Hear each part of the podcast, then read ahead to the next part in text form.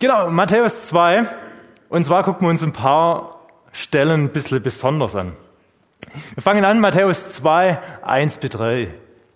Jesus wurde zur Zeit des Königs Herodes in Bethlehem, einer Stadt in Judäa, geboren. Bald darauf kamen Sterndeuter aus einem Land im Osten nach Jerusalem. Wo ist der König der Juden, der kürzlich geboren wurde? fragten sie. Wir haben seinen Stern aufgehen sehen und sind gekommen, um ihm Ehre zu erweisen. Als König Herodes das hörte, da erschrak er und mit ihm ganz Jerusalem. Die Könige aus dem Osten, die Weißen aus dem Osten, sie machen sich Kilometer weit auf den Weg. Wir schauen nachher noch eine kleine Karte an, wo sie wirklich herkommen. Und sie machen sich auf den Weg, um den wahren König zu sehen. Und jetzt lade ich mal jeden kurz ein, die Augen zuzumachen, sich vorzustellen, auf so einem schönen Thronsessel zu sitzen wie dieser hier. Jeder darf in die Rolle von dem König Herodes schlüpfen, darf auf diesem Thron Platz nehmen. Und es kommt die Gefolgschaft, es kommen diese drei Könige rein. Man sitzt bequem auf diesem Stuhl. Man darf es genießen. Eigentlich ist gerade eine Ruhe da. Und dann kommen diese drei Könige und fragen, König Herodes, wo ist der wahre König? Und jetzt die Augen auf. Wie ist dieses Gefühl? Wo ist der wahre König? Wo ist der wahre König? König Herodes, er erschrak. Und meine These ist, er erschrak, da ist die Bibel einfach sehr sachlich geblieben, ähm, sehr schmalspurig. Ich glaube, dieses Erschrecken, äh, das war ein doch ein größeres Erschrecken. Weil mit ihm erschrickt nicht nur er selber, sondern, was lesen wir hier? Mit ihm erschrickt ganz Jerusalem.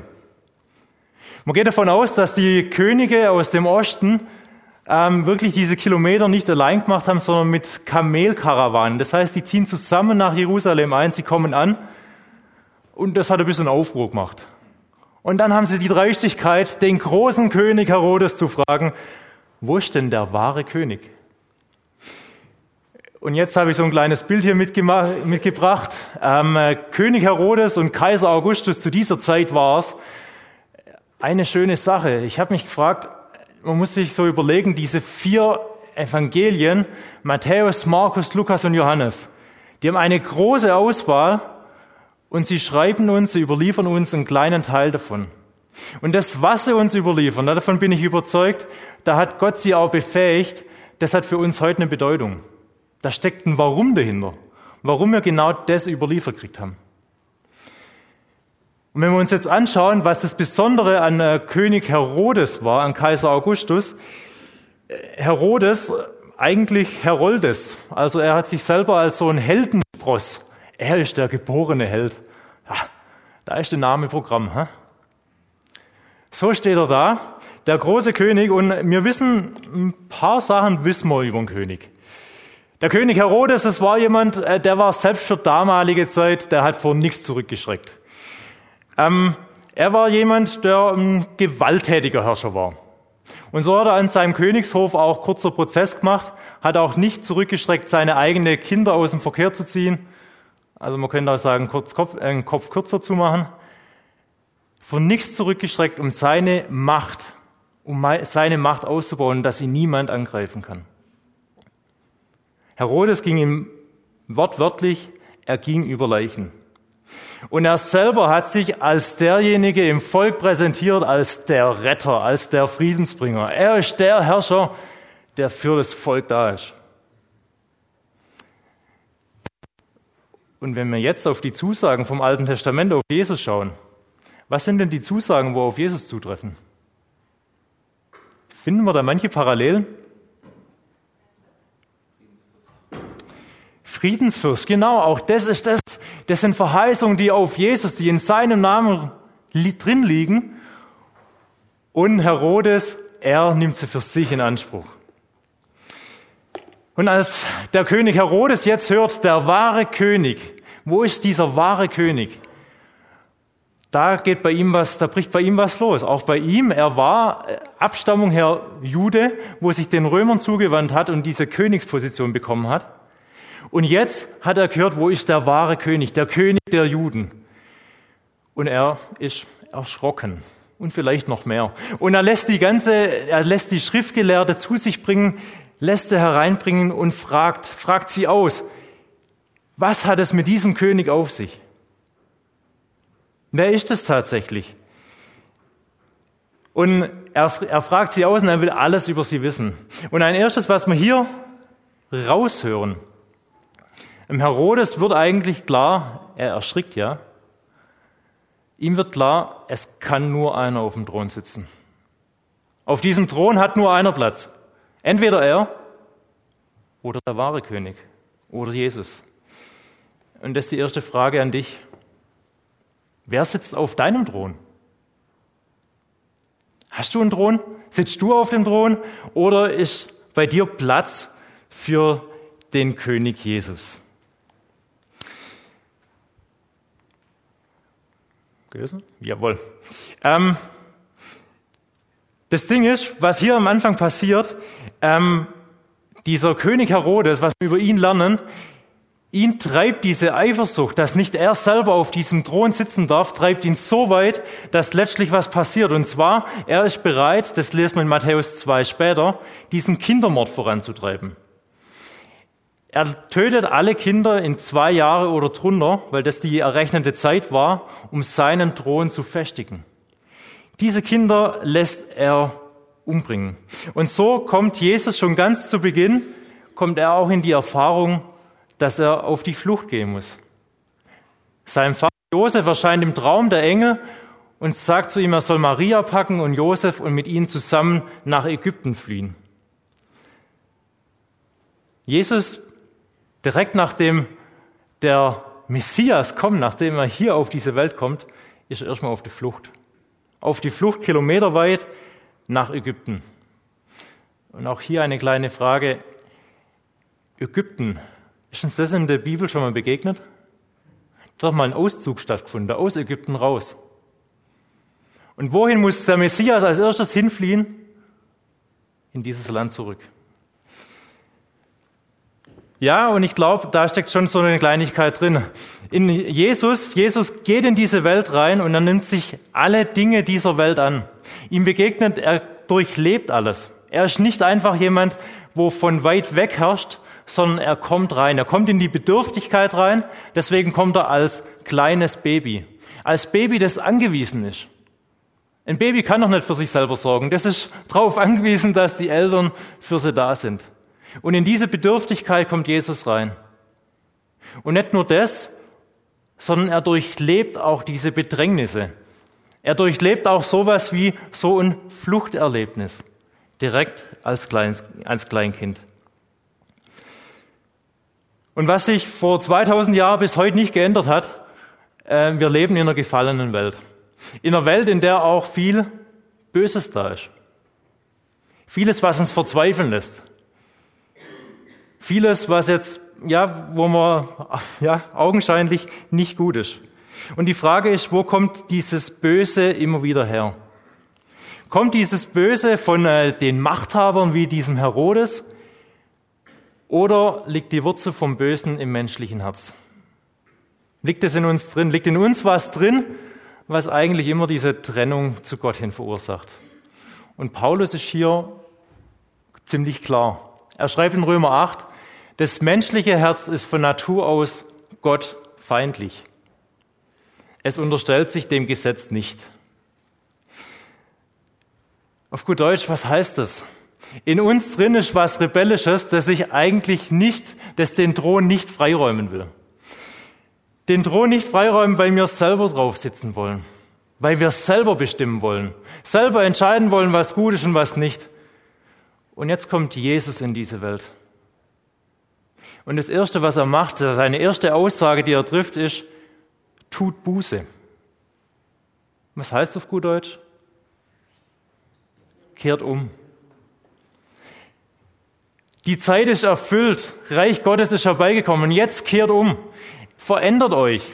Das heißt, wenn jemand mir nachfolgt, so sagt er in Lukas 14 später, dann kann nur ich auf dem Thron sitzen. Denn wenn jemand zu mir kommt und hasst nicht, sein Vater, Mutter, Frau, Kinder, Brüder, Schwestern und dazu sein eigenes Leben, der kann nicht mein Jünger sein.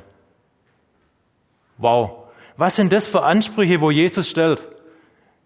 Und ganz nebenbei, die stellt er heute auch noch an dein Leben. Solche Ansprüche stellt Jesus und er beansprucht diese Autorität, die absolute Hingabe an ihn. Das ist das, was Jesus beansprucht. Und letztlich stellen wir fest, dass in unserem Leben eigentlich, und da kann ich jetzt von mir reden, manchmal hat man ja so seinen Kopf. Manchmal weiß man ja genau, was man will. Äh, und es ist eigentlich schön, wenn es sich um meine Wünsche, um meine Bedürfnisse dreht.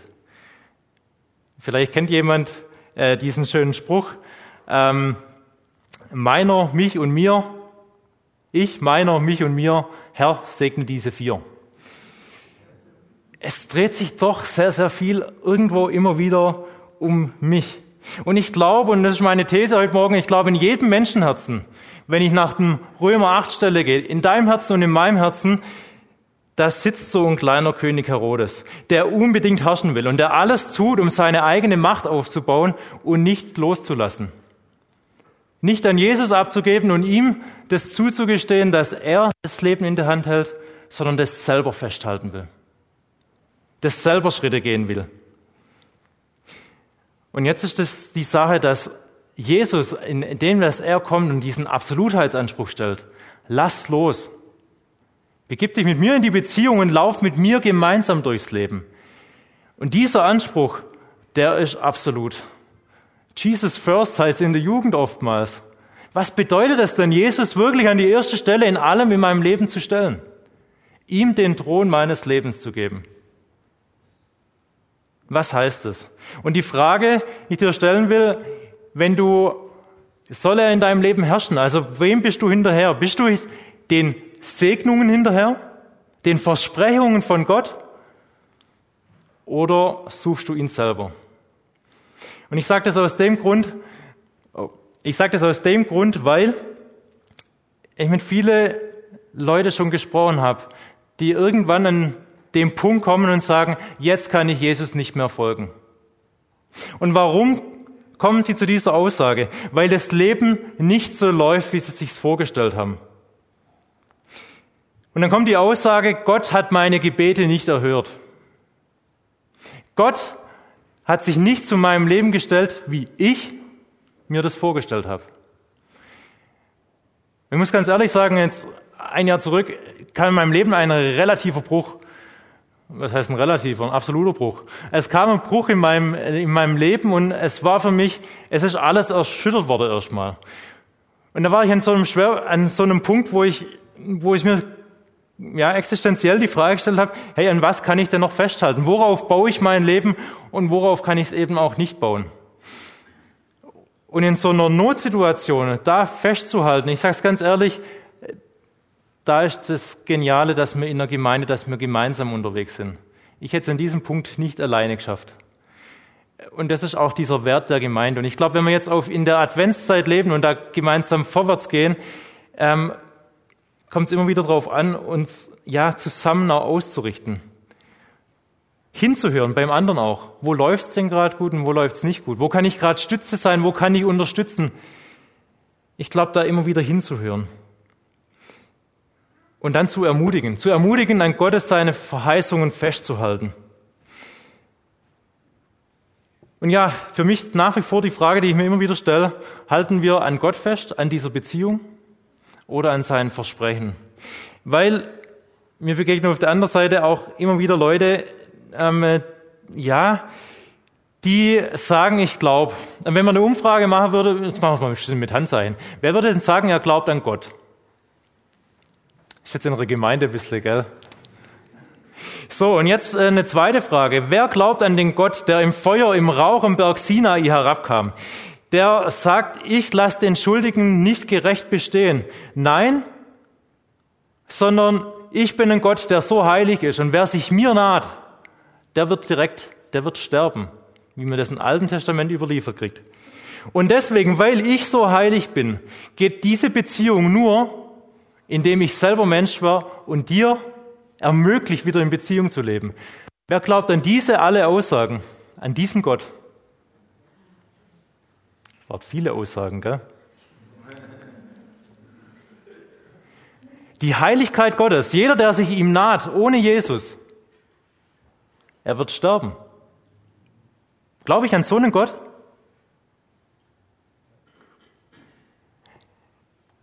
Diese Umfrage gab es tatsächlich äh, in Deutschland. Genau diese Umfrage, und zwar jetzt nicht im Gemeindekontext. Ähm, da war die Umfrage, wer glaubt an Gott? Da gingen ungefähr 80 Prozent der Hände hoch. Danach kam diese Frage mit der Herrlichkeit Gottes. Und da hat sich keiner mehr getraut, sich zu melden. Und deswegen, welchem Gott folgen wir nach?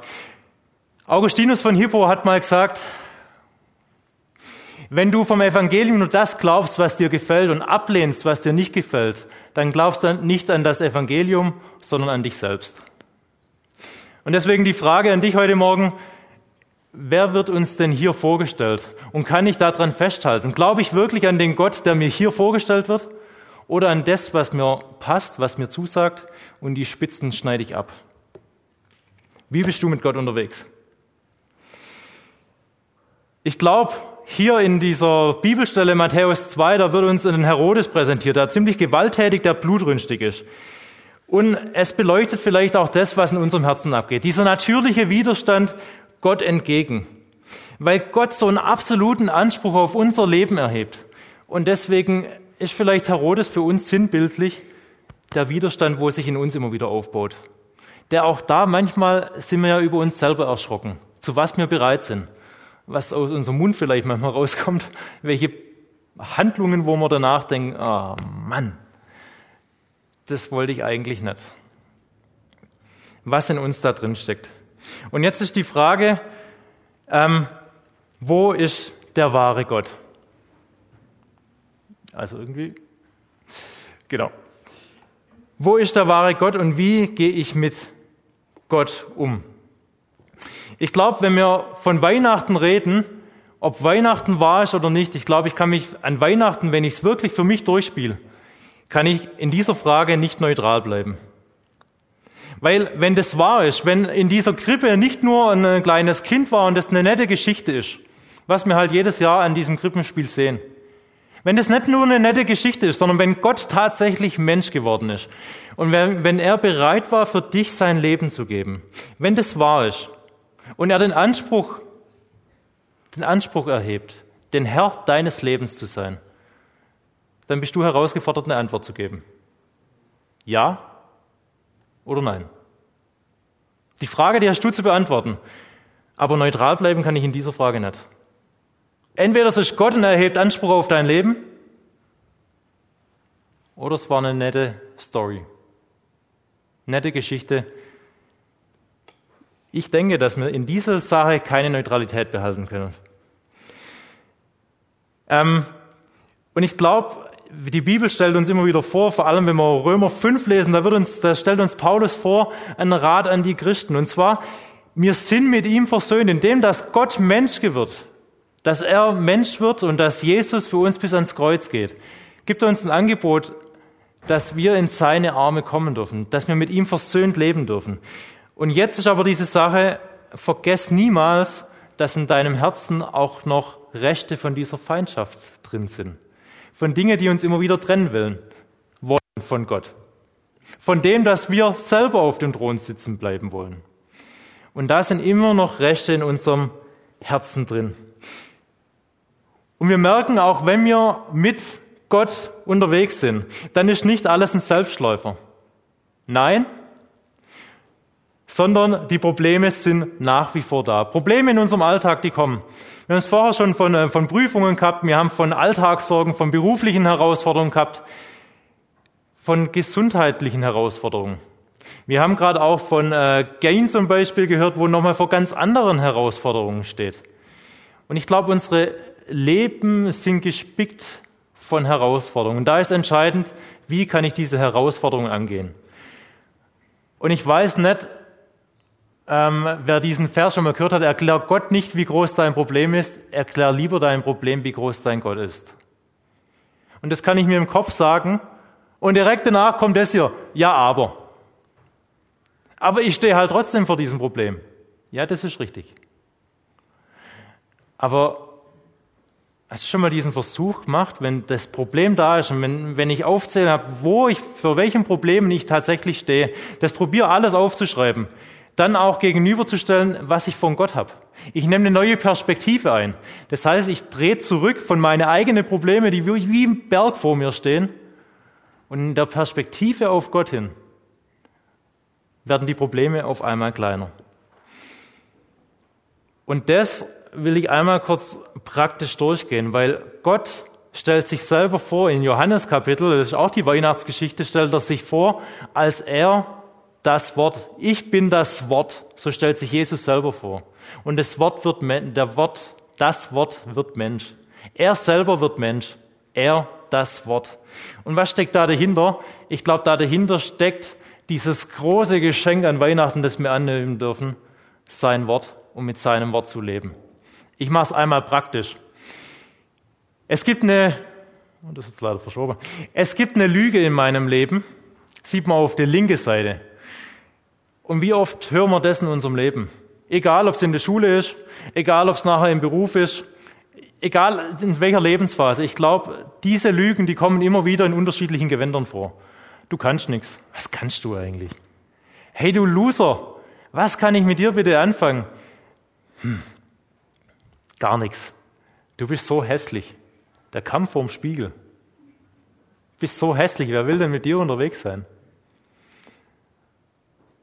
Oder was kann denn Gott mit dir anfangen?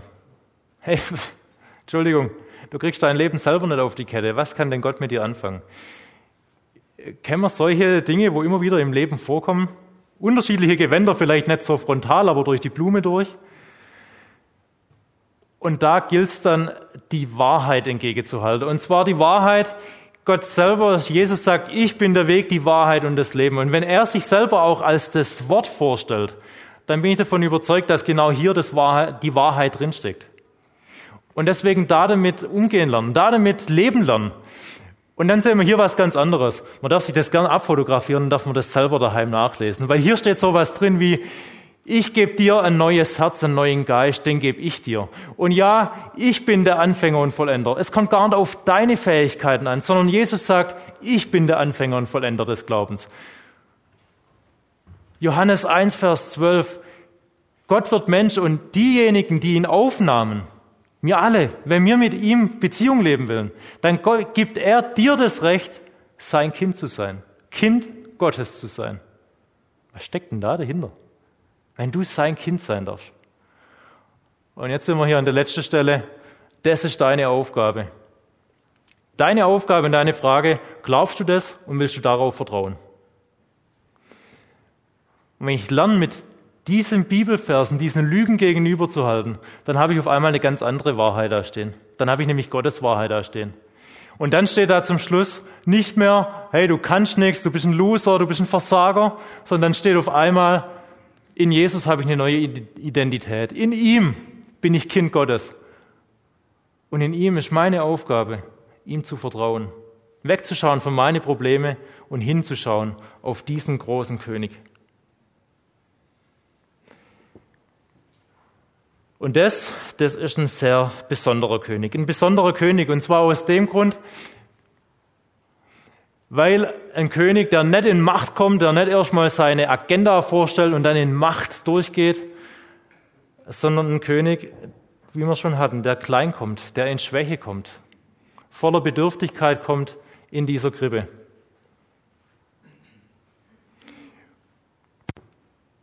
Und dann dann wird er vorgestellt als jemand, der aus Nazareth kommt. Und vielleicht kennt man das hier, wir sind ja nur im ländlichen Kontext. Äh, wer kann denn aus dem Ort kommen? Kennt man das so? Der, der Hinterwäldler aus dem Ort, aus dem Ort, da kommt kein Gescheiter. Gibt's das hier? Gibt's nur im Schwabeland, okay. Tut mir leid. Ich komme vom Schwarzwald, da gibt's sowas noch. Also aus dem Ort, ah, nee. Und genau das ist das, was eigentlich in Johannes entgegenkommt. Nathanael wird vorgestellt, Jesus aus Nazareth. Was? Was soll denn aus Nazareth Gutes kommen? So ein Hinterwäldler? Nee, mit dem brauchen wir nichts zu tun haben. So wird der König hier in der Bibel uns vorgestellt. Und die größte Persönlichkeit der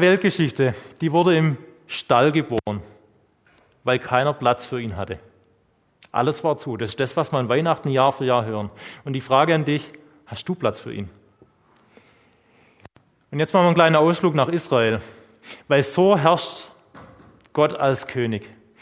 Ich finde es sehr interessant, Gottes mächtigste Volk, das erwählte Volk ist Israel. Israel sehen wir hier. Jetzt gehen wir ein bisschen in Geschichte. Wenn wir durch die Geschichte gehen, sehen wir immer zwei große, also Altes Testament sehen wir zwei große Mächte. Da ist unter das ägyptische Volk und wir in oben das sogenannte Zweistromland. Da kommt Abraham am Anfang her und dann wird es abgelöst, wird manchmal Mesopotamien genannt, dann kommen die Babylonier, die Perser. Das kommt alles, sage ich mal, so aus diesem nördlichen Teil. Und jetzt ist hier in der Mitte ist Israel drin. Ähm, jetzt eine Frage. Hat Israel eine äh, bevorzugte Position auf dieser Landkarte? Jein. Sie sind am Meer, genau. Das ist das Positive. Das Negative ist, wenn die Großmacht Ägypten kommt und praktisch zur Großmacht Babylonien durchzieht, was passiert? Sie ziehen durch Israel durch und Israel wird teilweise platt gemacht. Was passiert, wenn Babylonier stärker sind und nach Ägypten ziehen? Dasselbe passiert. Und wisst ihr, was wir in de, im Alten Testament immer wieder lesen in der Königsgeschichte? Genau das. Genau das passiert. Da kommt oben das starke Reich und zieht nach unten und das starke Reich von unten zieht nach oben. Und jetzt, warum erwählt denn Gott nicht eine Großmacht wie Ägypten oder Babylonien, sondern Israel? Wenn ihr eine Antwort erwartet, ich habe sie nicht. Ich weiß nicht, warum Gott dieses kleine Volk Israel erwählt und warum er das genau hier platziert. Eigentlich eine strategisch ungünstige Position für dieses kleine Volk, aber Gott tut's und Gott kommt da damit zu seinem Ziel. Und jetzt springen wir in die heutige Zeit. 1900, muss ich rechnen, dass ich richtig bin, 1948 bekommt das jüdische Volk das Angebot, Madagaskar zu bekommen als neues Land 1948 Madagaskar und sie lehnen es ab und sie wollen in dieses Landstreifen zurück. Und was passiert heute? Die komplette arabische Liga steht im Kampf, im Zwist im Moment, was sich zuspitzt an Hamas, an Gaza und an Israel. Und wieder, wieder steckt Israel im Brennpunkt. Wieder ist Israel der Brennpunkt der Geschichte, der Weltgeschichte. Und wieder scheiden sich die Geister an Israel. Wo führt es hin? Ich weiß es nicht. Aber welche Zusage ich hier schon sehe und wo ich bis heute stehen lassen kann, Gott kommt zu seinem Ziel. Und er erwählt irgendwie dieses Kleine und er kann aus diesem Kleinen was Großes machen. Und deswegen lässt mich nur staunen.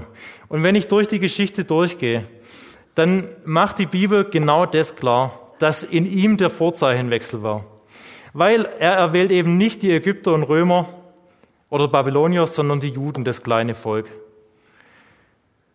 Wenn es weitergeht, wenn wir weiterschauen, dann erwählt er, dann liegt in der Antike auf dem ältesten Sohn, der kriegt das Erbe und alle anderen gehen leer aus. Und was macht Gott in der Bibel? Er schreibt seine Geschichte nicht mit Kain, sondern mit Abel. Durch Isaak, Isaak, nicht durch Ismael. Und wenn wir David angucken, den großen König, dann hat er mehr als genug Geschwister, die groß und mächtig, die schon ja tatkräftig praktisch anfassen können. Und wer wird als König erwähnt? Dieser kleine Hirtenjunge, Hirtenjunge David.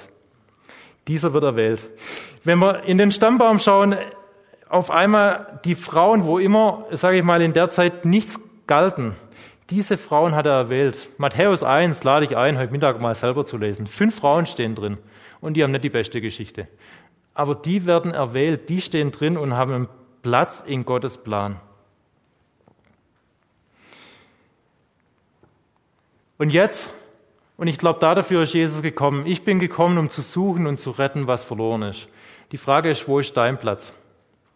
Wo ist dein Platz in dieser Geschichte? Ich bin davon überzeugt, Gott schreibt Geschichte und er hat auch für dich einen Platz. Und ich glaube, genau das ist unser Auftrag. Und wenn wir jetzt in die Adventszeit reingehen, dann bedeutet das Perspektivwechsel. Und mit dem würde ich gerne abschließen. Ähm, und mit einer kleinen Challenge für dich. Eine kleine Aufgabe, eine Herausforderung für dich für die Adventszeit.